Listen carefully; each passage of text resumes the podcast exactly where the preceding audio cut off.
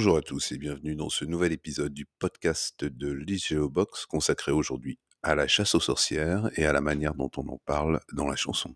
C'est parti Entre 1420 et 1440, dans les marches alpines du duché de Savoie, en particulier dans le Valais, des procès en sorcellerie d'un nouveau genre sont organisés.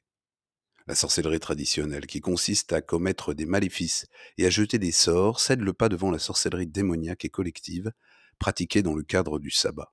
Le sorcier ou la sorcière est érigé par ceux qui les inventent comme de nouveaux boucs émissaires de la chrétienté, après des juifs, les hérétiques, les lépreux. La chasse s'inscrit dans le prolongement des mouvements de répression des courants religieux dissidents.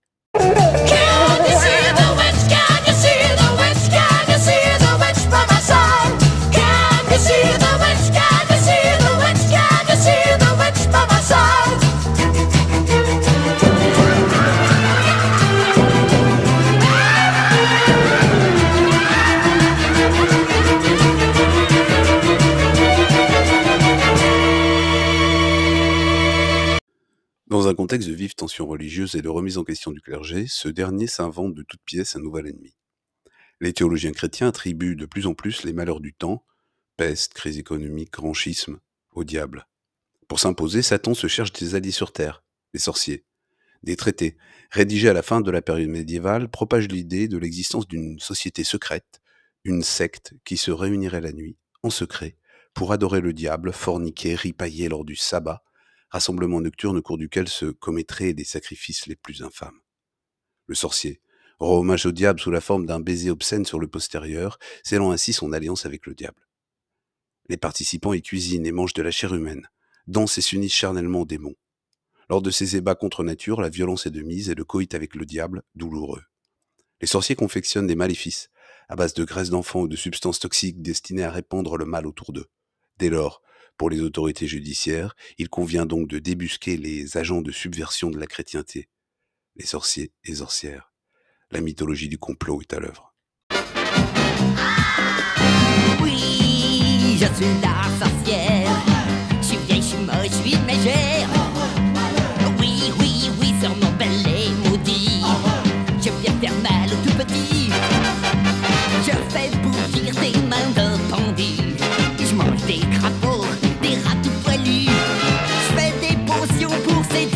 Hommes.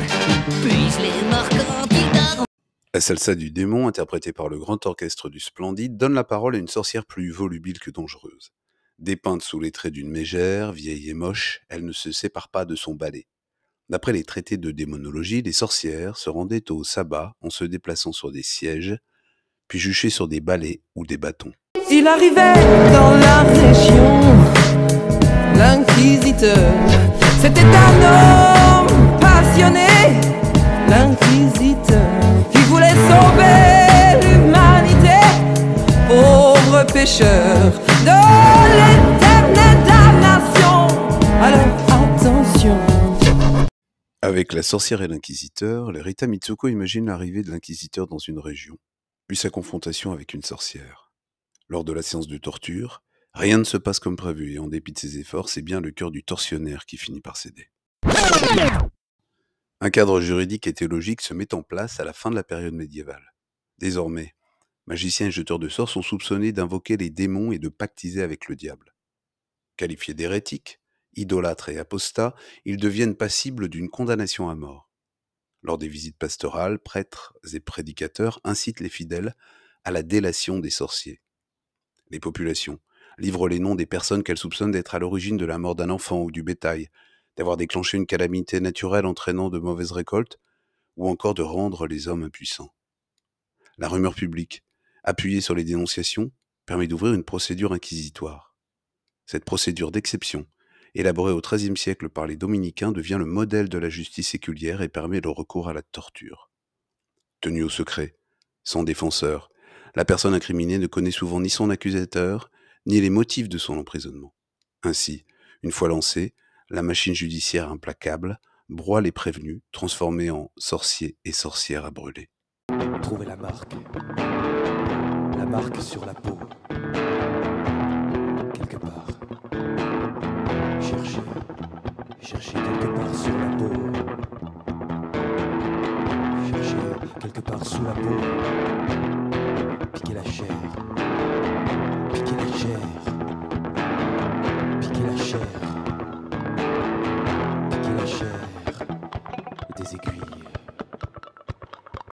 La chanson du bon chasseur de sorcières de la compagnie L'Indécente retrace toutes les étapes de la procédure contre une inculpée. En vertu d'une chaîne immuable, cette dernière est dénoncée, accusée, incriminée, soumise à la barque du diable puis à la torture. En cas de présomption très forte de culpabilité, le juge sollicite un chirurgien ou un médecin afin d'identifier la marque du diable, cette fameuse empreinte que le démon aurait laissée sur le corps des personnes s'adonnant au sabbat. À l'aide d'aiguilles, il s'agit de déceler sur le corps dénudé des accusés une zone dite d'insensibilité témoin du passage du malin. La preuve corporelle établie, il s'agit d'obtenir des aveux.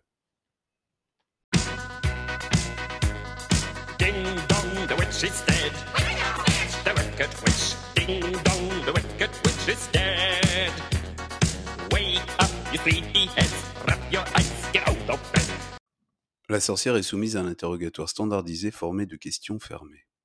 Le recours à la torture est systématique. Épuisée, brisée, soumise au feu roulant des questions d'un magistrat expérimenté, la suppliciée finit souvent par passer à table, dénonçant à son tour de prétendus complices du complot satanique. Ainsi, en vertu d'un cercle vicieux, de nouveaux suspects sont arrêtés, torturés.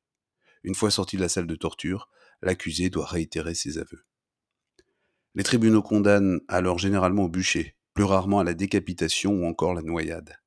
Le bras séculier se charge d'accomplir la sentence. Le corps est réduit en cendres, privant donc de sépulture chrétienne et empêchant la résurrection du corps. Le châtiment par le feu permet également de purifier la société chrétienne du mal qu'elle a abrité, mais aussi de dissuader par l'exemple. Il se déroule donc en public. Au château, montons au sapin. La la la la. Que la fête commence, plaisir sera roi. La la la la. Fais ce que tu veux, tu as tous les droits. Allez, joins-toi pour ça va.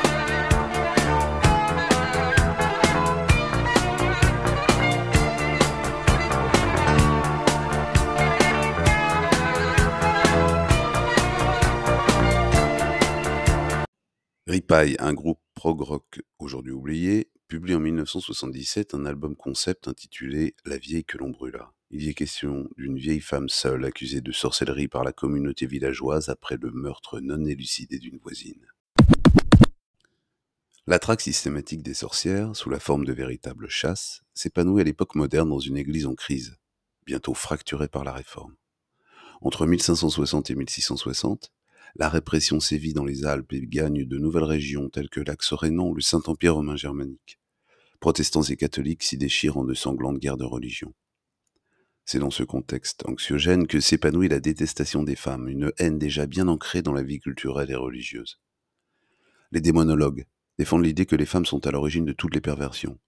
Essentialisées, elles auraient un corps nauséabond, composé d'humeur froide et humide. Un traité de 1486 contribue à faire d'elles les principales victimes de la chasse. Intitulé Le marteau des sorcières, ce best-seller identifie le maléfique au féminin, témoignant d'une peur et d'une haine obsessionnelle contre les femmes, dépeintes en séductrices, voleuses de pénis et lascives. Il insiste également sur le pouvoir nocif des règles. M'ont battu, cloué un hibou, un hibou à ma porte. Le diable les emporte.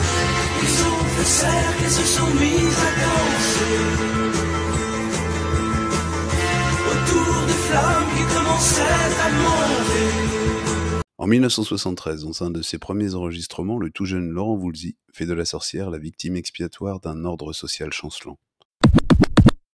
Toutes les femmes sont susceptibles de faire l'objet de poursuites, mais certains profils sont particulièrement visés. C'est le cas des femmes seules échappant à la tutelle masculine. Les veuves concentrent les craintes, car en survivant à leur mari, elles prêtent le flanc aux accusations les plus graves. De même, les guérisseuses des campagnes ou les sages-femmes entrent progressivement dans le collimateur des chasseurs de sorcières.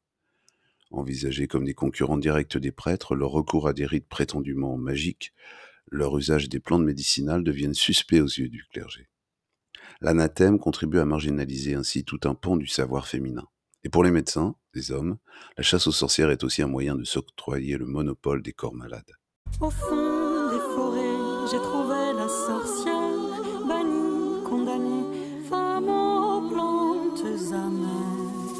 Elles guérissent les maux des hommes, des femmes, des animaux, juste avec des herbes broyées dans de l'eau. Interdite donc quand elle n'est qu'une ombre qui hante les bois, qui rôde avec les chats noirs. La misogynie ambiante accuse les femmes célibataires d'avoir une sexualité débridée et d'être ainsi à l'origine des naissances adultérines. Le fait de cantonner les femmes aux tâches ménagères les rend également plus suspectes. Quoi de plus simple pour une cuisinière que de concocter un filtre maléfique, de jeter du poison dans la marmite ou dans l'eau? Ainsi, cette place stratégique derrière les fourneaux en fait une coupable idéale. Au fil des décennies, la chasse cible de plus en plus les femmes. Prenez place. Nous vous accusons de pratiquer de sombres ablutions, de laisser cours à vos pulsions les plus démoniaques, de danser nu sous l'orage. Mais voici venu le temps des punitions, comme l'a prédit l'oracle. Vous n'êtes qu'une sorcière, une tortionnaire hors pair, noire et le sang qui coule dans vos artères. Nous allons vous étriper, crever vos yeux, purifier votre âme par le feu. Amen.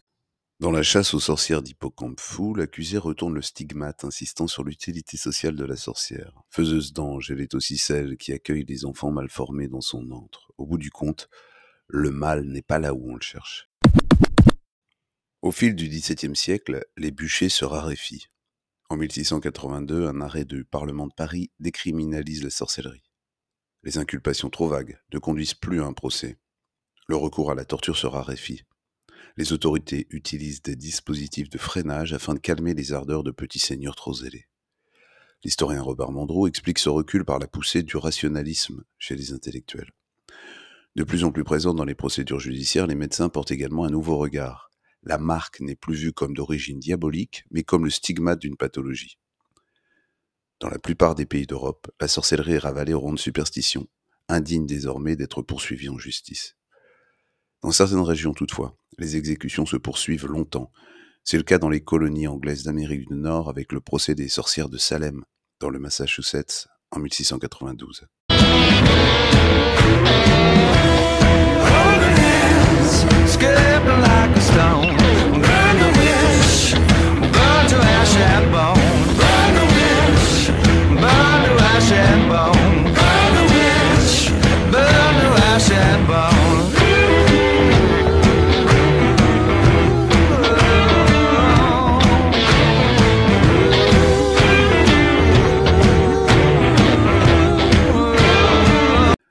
Mords-toi la langue, jure de la fermer, invente quelque chose, invente quelque chose de bon, brûle la sorcière, réduis-la en cendres et en os, chante Queen of the Stone Age dans leur morceau Burn the Witch. En effet, derrière la sorcellerie se cachent aussi des histoires de jalousie et de paranoïa. Les perturbations météorologiques entraînent des vagues de dénonciation et l'ouverture de procès. Les autorités cherchent ainsi à purger les mauvais éléments des sociétés villageoises. La représentation des sorcières ne cesse de se transformer au gré des époques et des attentes. Figure du mal absolu ou de la liberté féminine, elle offre des visages extrêmement divers. Le personnage de fiction se présente bien souvent sous deux formes contraires. La jeune sorcière séduisante incarnant l'éros et la vieille femme monstrueuse personnification de la mort. Elle s'impose comme une source d'inspiration dans le domaine de la peinture, pour Goya, Dürer ou Bosch, et la littérature que l'on songe à la Célestine de Fernando de Rojas, au Macbeth de Shakespeare, aux créatures inquiétantes des contes de Perrault ou des frères Grimm, ou encore à la sorcière romantique et rebelle chez Michelet.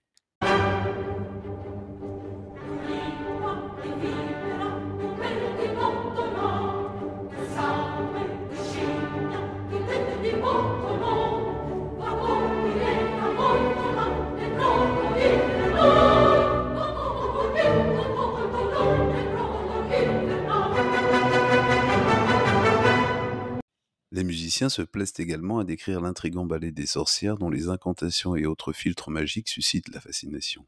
L'opéra mobilise particulièrement les sorcières de la mythologie gréco-romaine, Alcina chez Handel, Didon chez Purcell, Médée pour Cherubini et Charpentier. Verdi, quant à lui, puise l'inspiration chez Shakespeare. Nous venons ainsi d'entendre un extrait du cœur des sorcières de Macbeth.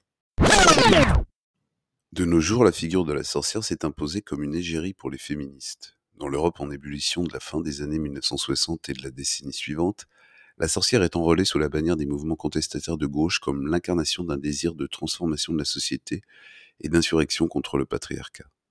Dans les milieux lesbiens et queer, parfois organisés en witch block, la sorcière incarne un autre type de sexualité, en lutte contre l'hétéronormativité et le patriarcat. Et c'est la sœur ou l'inconnue, celle qui n'est jamais fille de rêve ou de hasard. Et c'est ma mère ou la vôtre, une sorcière comme les autres. Une sorcière comme les autres d'Anne Sylvestre est une chanson adressée par une femme aux hommes. Après avoir rappelé à quel point elle s'est mise au service de ces derniers, l'énonciatrice affirme sa capacité à s'émanciper. Dans l'imaginaire, la sorcière est désormais envisagée comme une femme forte qui décide de vivre de manière indépendante, en marge certes, mais échappant ainsi à la pesante tutelle masculine. Pour les adeptes de la Wicca, un mouvement spirituel néo-païen apparu en Grande-Bretagne au XXe siècle, la sorcière devient la détentrice de croyances ancestrales et le sabbat, une réunion entre femmes, le lieu d'épanouissement de la sororité.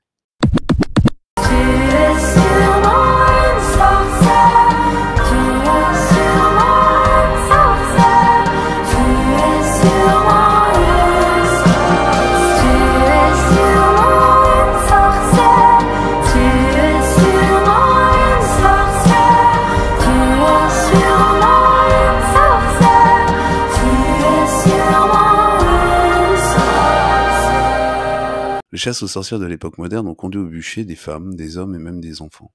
Il est difficile d'établir un bilan des victimes. Sur les 110 000 procès identifiés entre 1580 et 1640, on dénombre de 60 à 70 000 condamnations à mort. Les suppliciés appartiennent à des groupes sociaux très divers, du notable au marginal. Derrière la traque des déviants, il convient d'insister sur les motivations politiques de la chasse. Ainsi, la répression du crime a permis l'affirmation du droit de haute justice, notamment dans les zones frontières fragiles où l'obéissance restait problématique. D'autre part, l'incitation à la délation a constitué un exutoire, un moyen de régulation des conflits sociaux ainsi qu'une opportunité pour les autorités judiciaires d'éliminer les vengeances privées. Enfin, si la traque des sorcières émane des cercles du pouvoir politique, judiciaire et religieux, il n'en a pas moins trouvé un écho très fort au sein de la société tout entière, et ce sont bien des accusations populaires qui déclenchent la machine répressive.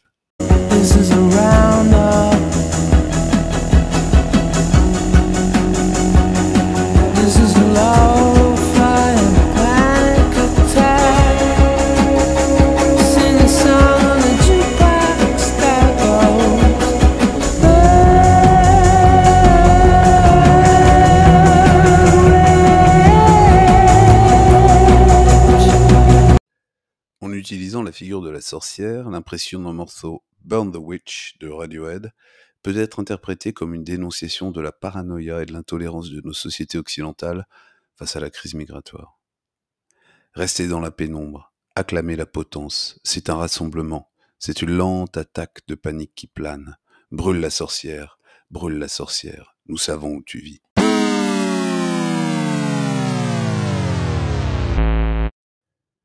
La chasse aux sorcières est un dispositif de terreur, un dispositif qui produit l'ennemi. Ainsi, une fois que la traque cesse, les sorcières se volatilisent.